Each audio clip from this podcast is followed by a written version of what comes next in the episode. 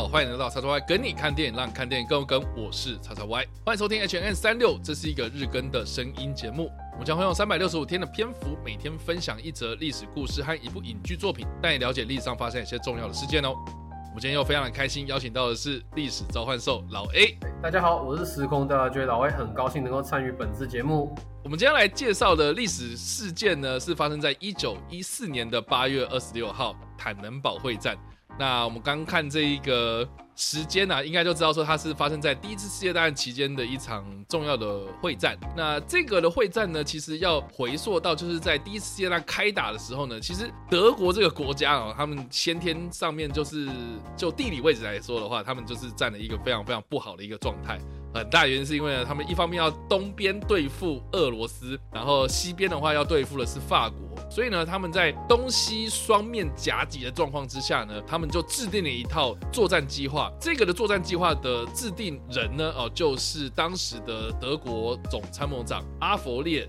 冯施里芬。所以呢，这一套计划呢，就叫做施里芬计划。那这个计划的内容基本上就是评估了俄罗斯跟当时的法国两国的兵力部署以及动员。的速度啊，所以他们就认为呢，俄罗斯呢，因为他们在东边呢刚跟日本打完日俄战争哦，所以俄罗斯他会比较需要花多一点时间呢，从这个东边。把这个兵力呢调到了西边，这样，所以呢，大部分的德军的兵力呢，他们就是主要一开始呢都是先进攻所谓的西线，也就是法国这部分哦。所以斯里芬进化在德国开战的初期呢，在当时的德国总参谋长，也就是小毛奇的指挥之下呢，哦，成效非常非常的卓越。当时这个小毛奇呢，用了一个类似于二战当时的一个战争方式啊，就是说他不正面的强攻法国，他反而是从这个。卢森堡、比利时这一带呢，就用绕道的方式呢，去绕到法国前线的后方啊。所以在一九一四年的八月二十一号这一天呢，就兵分五路，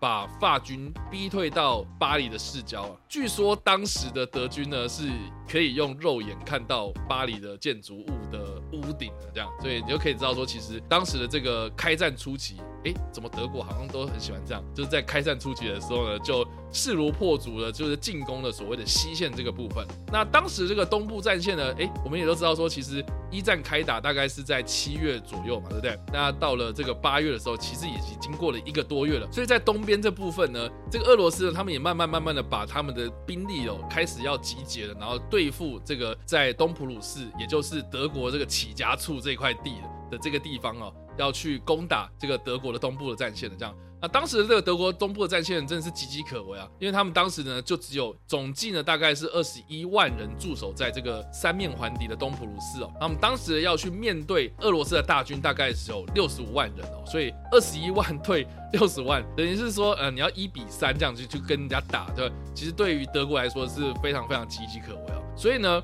当时这个德国呢。他们在歼灭这个法国的前夕啊，就是准备要把这个法国给灭国的这个前夕呢，他们就不得不去做出一个重要的决定。就是说呢，你要继续的往西边，继续的把这个法国给打趴，还是说你要在这个时候呢暂停，然后来回防，然后来防守这个东边来犯的俄国？所以就让德国当时陷入了僵局哦。所以当时这个小毛奇呢，就当机立断呢，就让在原本西部战线的这个名将辛登堡呢，就从这个西部啊直接调到这个东部啊，就靠着这个德国非常非常发达这个铁路系统啊，就把西边的军力呢往东边送，这样子，就到了这个东普鲁士。之后呢，就开始让这个秦登堡指挥作战。另外一方面，也就是俄罗斯的这个指挥官呢，总共有两个人呢，一个叫做伦宁坎普，一个叫做萨姆索诺夫。这两个人呢，其实呢私底下是不和的哈。所以呢，在开打的时候呢，哎，虽然手上握有这个六十五万大军呐，啊，可是呢，因为这个彼此在吵架了，所以就没有很多的联系了，就反而被先发制人的德军呢双双歼灭。这两个人有多惨呢？就是说这个伦宁坎普呢，他撤退哦，然后。就是返回到这个俄罗斯境内，这样结果这个萨姆索诺夫呢，结果在几乎全军覆没的情况之下呢，就自杀殉国，所以德军呢当时就大获全胜，所以几乎然后在接下来的日子里面呢，俄军呢几乎都是被被动的状态，被挨打的状态，然后直到。隔年，也就是第一次世界大战开战之后的隔一年，才开始有反败为胜的转机。这样，所以这场战役呢，我们就呃说起来，就是有赖于这个德国境内非常非常健全的这个铁路系统，而且还有他们这个非常非常快速的这种兵力部署的机动性，所以才让德国的军队呢能够有这么灵活的这个战术的运用。而且这场战役呢，也让新登堡，也就是后来啊任命这个 希特 当总理的这一个，对 对，让阿西上台的这一位呃德国名将哦，呃让他声名大噪。他的这个参谋呢，也就是鲁登道夫啊，也在后来啦一战的战局上面也是非常非常的有重要的地位的这一个将领哦。这两个人的声名大噪，但是我觉得必须要跟大家讲一件事情，就是说呢，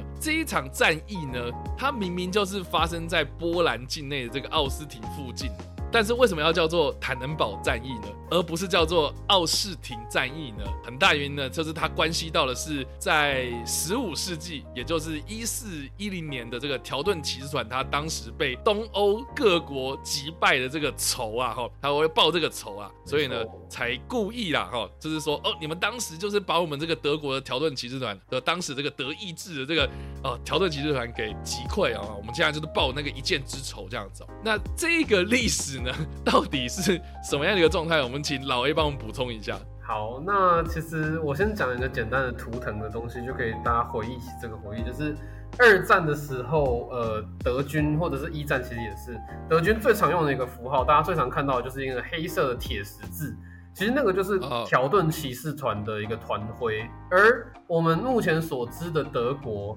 其实跟神圣罗马帝国已经没有太大的关系。它最早雏形是由条顿骑士团所建立起来的，而条顿骑士团它身为一个。就是我们说的军事修道会，它后来得到了就是教宗跟全神圣神圣罗马帝国的一个允许，而在所谓的普鲁士这个地区开疆拓土，而开疆拓土的过程中，跟东欧这些国家就产生了非常大的一个摩擦，因为等于是在侵略人家原本所居住的地区，而且他们原本条顿骑士团所用的名义是他们是在发动十字军，因为这些呃不管是。波兰啊、立陶宛啊这些国家哦都没有信仰，没有皈依那个我们的信仰，就是天主教。可是呢，这个东西呢，在波兰、立陶宛的国王呢，纷纷的皈依天主教之后，他其实就失去正当性了。再加上他们就觉得说，好，你既然一一来你失去正当性，二来我们开始慢慢团结起来，因为他们当时透过一些联姻啊等等等的方式，就让波兰、立陶宛变成是合而为一的一个联合的国家，这样子，波利联联合国家。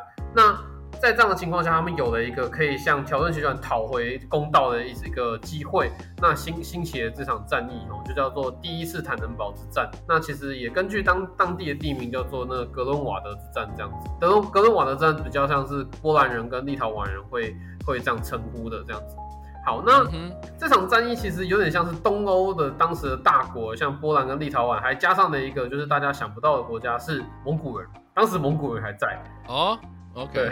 当时蒙古人还在，所以当时就是金帐汗国啦。这个 这个名词突然觉得很，突然突然觉得很跳动。对他们其实当时还在东欧那边哦，还在那个就是呃伏尔加河流域那边，他们他们还是一个国家，所以他们当时也有派兵支援这样子。所以当时是一场波兰人加立陶宛人加蒙古人那场联合战斗而打赢了，这是条顿骑士团。而当时条顿骑士团会战败的一个主因，其实呃战败主因其实是因为说他们太骑士了，他们太像真的是中世纪的骑士了。因为当时的骑士就是基本上就是用重重重装骑兵为作为主力嘛。当然，条顿骑团他们还是有去雇佣一些别人别的步兵当佣兵，比如说像是瑞士的长枪那个大枪兵，然后像是英格兰的长弓兵，想不到吧？长弓兵这个时候被当佣兵雇佣，然后甚至像是那个火炮，当时其实也引进的开始引进火炮了，对，但是呢，基本上主力还是他们自己骑士团这些人。所以他们那些佣兵经常是被当做就是那个呃有点像板凳球员那样的，你看我打就好，哎，不用担心啊，我们可以的。像是在战争的一开始，是立陶宛的轻骑兵去跟呃他们的重骑兵做交战，交战过程中当然是立陶宛这边有点像是有点打不过去，就是有点像也是要完全撤退这样子。当当然这是波兰人讲的，波兰人觉得说你们这些人早就逃光了，这些接下来都我们打的。可是，正是因为立陶宛人逃离战场这个举动，让他们这些富有满满的骑士精神的那个条顿骑士团呢，他们追上去了，因为他们想要抓俘虏，想要战利品，想要赚大钱，因为这是当时的骑士能够赚钱的一个手段。对，哎，这个叉叉花之前是不是有有讲过那个最后的决斗？有啊有啊有啊，对对对，所以可以就是可以看可以知道说，当时其实在战场上要要想要致富，很重要就是抓俘虏，跟他要赎金，或者把他的盔甲扒下来，把他马牵过来，这些都可以卖钱。对，就是就是这么穷。对，所以当时他们追太深了，导致于他们的战斗的那个序列被拉得非常的开，而让波兰人有机会趁虚而入这样子。哦，了解，就是冲太快，然后反而就是被反杀，就是被就是送头了，就真的是冲出去送头了这样子。对。然后旁边就是还有一些什么，像是那个蒙古骑兵在那边，就是当那个演那个叫声东击西嘛，就是那因为他们都是那个蒙古人，主要是射箭的嘛，就是等于说我一直射你箭，你又追不到我，很很气吧，对不对？来追我啊，这样子。所以等于说他们太过骑士团的这个这个僵化的战术，导致了这场第一次坦能堡战役的大败，这样子。所以这个这个是等于是变成是他们的一个像是一个民族的耻辱，对，被他们这样感觉这也是为什么后来这个所谓的坦能堡战役，就一战发生的这个坦能堡战役啊，一九一四年所发生的这个坦能堡战役呢，啊，就有点像是我要报当年的这个仇啦，哈。很大原因是因为当年这个五百多年前的第一次坦能堡战役呢，好像是有一点点怄啊，就说我其实没有出什么太大的错误，而且我还忠于这个骑士精神，然后要去做这样子一个进攻，这样，哎，结果呢反而被这种小手段，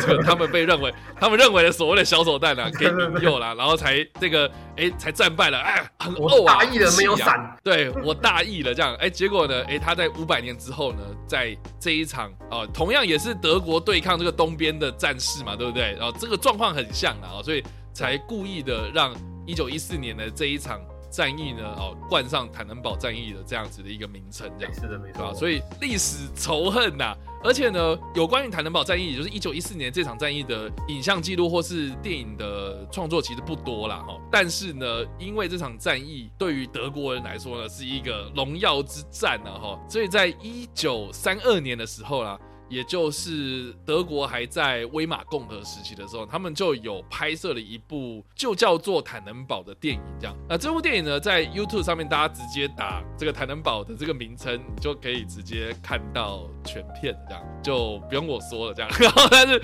但基本上大家可以知道说。这部影片在当年，然后呃，我觉得很有趣的一个时空背景，就是说这部电影的本身不有趣，但是这部电影的产出的背景很有趣，是因为呢，它在一九三二年的时候产出来的。那这个一九三二年是当年发生什么事情？就是说在隔没多久，纳粹就要上台了。对，就是参与坦能堡战役这个新登堡啊，他在当年是总统啊，所以呢，他当时呢。就是已经老到已经快要走不动了，这样子，就是已经快要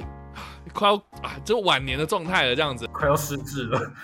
对，失智，然后失智到就是说，他几年之后呢，就指派了这一个当时在国会选举之中胜出了这个获得多半席次的这个纳粹党的党魁，也就是希特勒呢，就指明他啊，就是说，那要不然就是请你当德国的总理。那在这个威玛共和的这个体制政体底下呢，哦，其实它是一个半总理制的一个国家，或者半总统制，就是说，呃，国家其实有两个领导人啊，就是。有一个总统跟总理，那总理就有点像是我们的行政院长，就是他是管这个内阁的部分这样，所以就有点像是说我们有双头马车这样，就等于是说我们的总统他的权力不会过大啊，他有总理来做制衡。那总理呢，他也不能说我想做什么就做什么，因为总统他是啊靠民选出来的嘛，所以他有这个能力去制衡总理的这个职位这样，所以就是应该是双手掌的这样子一个状态，才让这个威玛共和给建立起来了。哎，可是呢，当这个新登堡过世之后呢，因为威马共和的这个漏洞啊，哈，他就是有说，那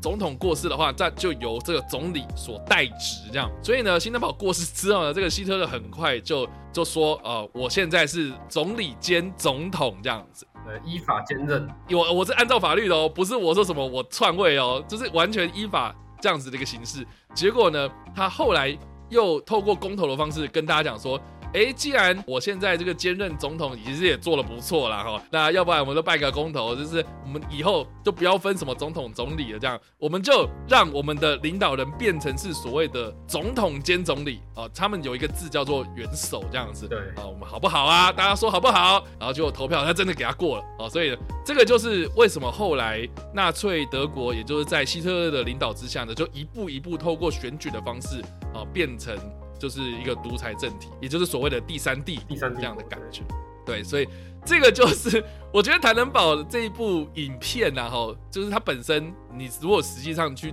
YouTube 上面查，你就会觉得说，就是就是黑白影片嘛，有什么好看的，很无聊啊。但是我觉得在一九三二年的这个时空背景底下，他拍出这部片，他很明显就是要作为宣传使用啊，或是电影的导演他想要去重温当年哦我们在一战。的那个开战初期的那个荣光啊，哦，哎，结果我们现在在一九三零年代的时候呢，这个威玛共和对。战败，然后积弱不堪哦，背负着这个重担呐，然后要割地赔款哦，忍辱负重这样子，我们要赔赔赔赔到两千多年这样，还不能建军，对啊，还不能建军，然后很多国际上的一些限制，然后经济状况不好，国内又失业的失业，然后好赔钱的赔钱这样的生活状况非常非常差的状态下，我们希望说。能够拍出一部电影，能够重振大家的士气，这样，哎，结果没想到，哎，这个重振士气的方式竟然被后来的纳粹党所利用，这样，对对，而我觉得这个其实也是一个蛮有趣的一个故事，这样子。电影创作的背景本身是很有梗的。好了，所以以上呢，这个就是我们所介绍的历史故事——坦能堡会战，以及我们所推荐的电影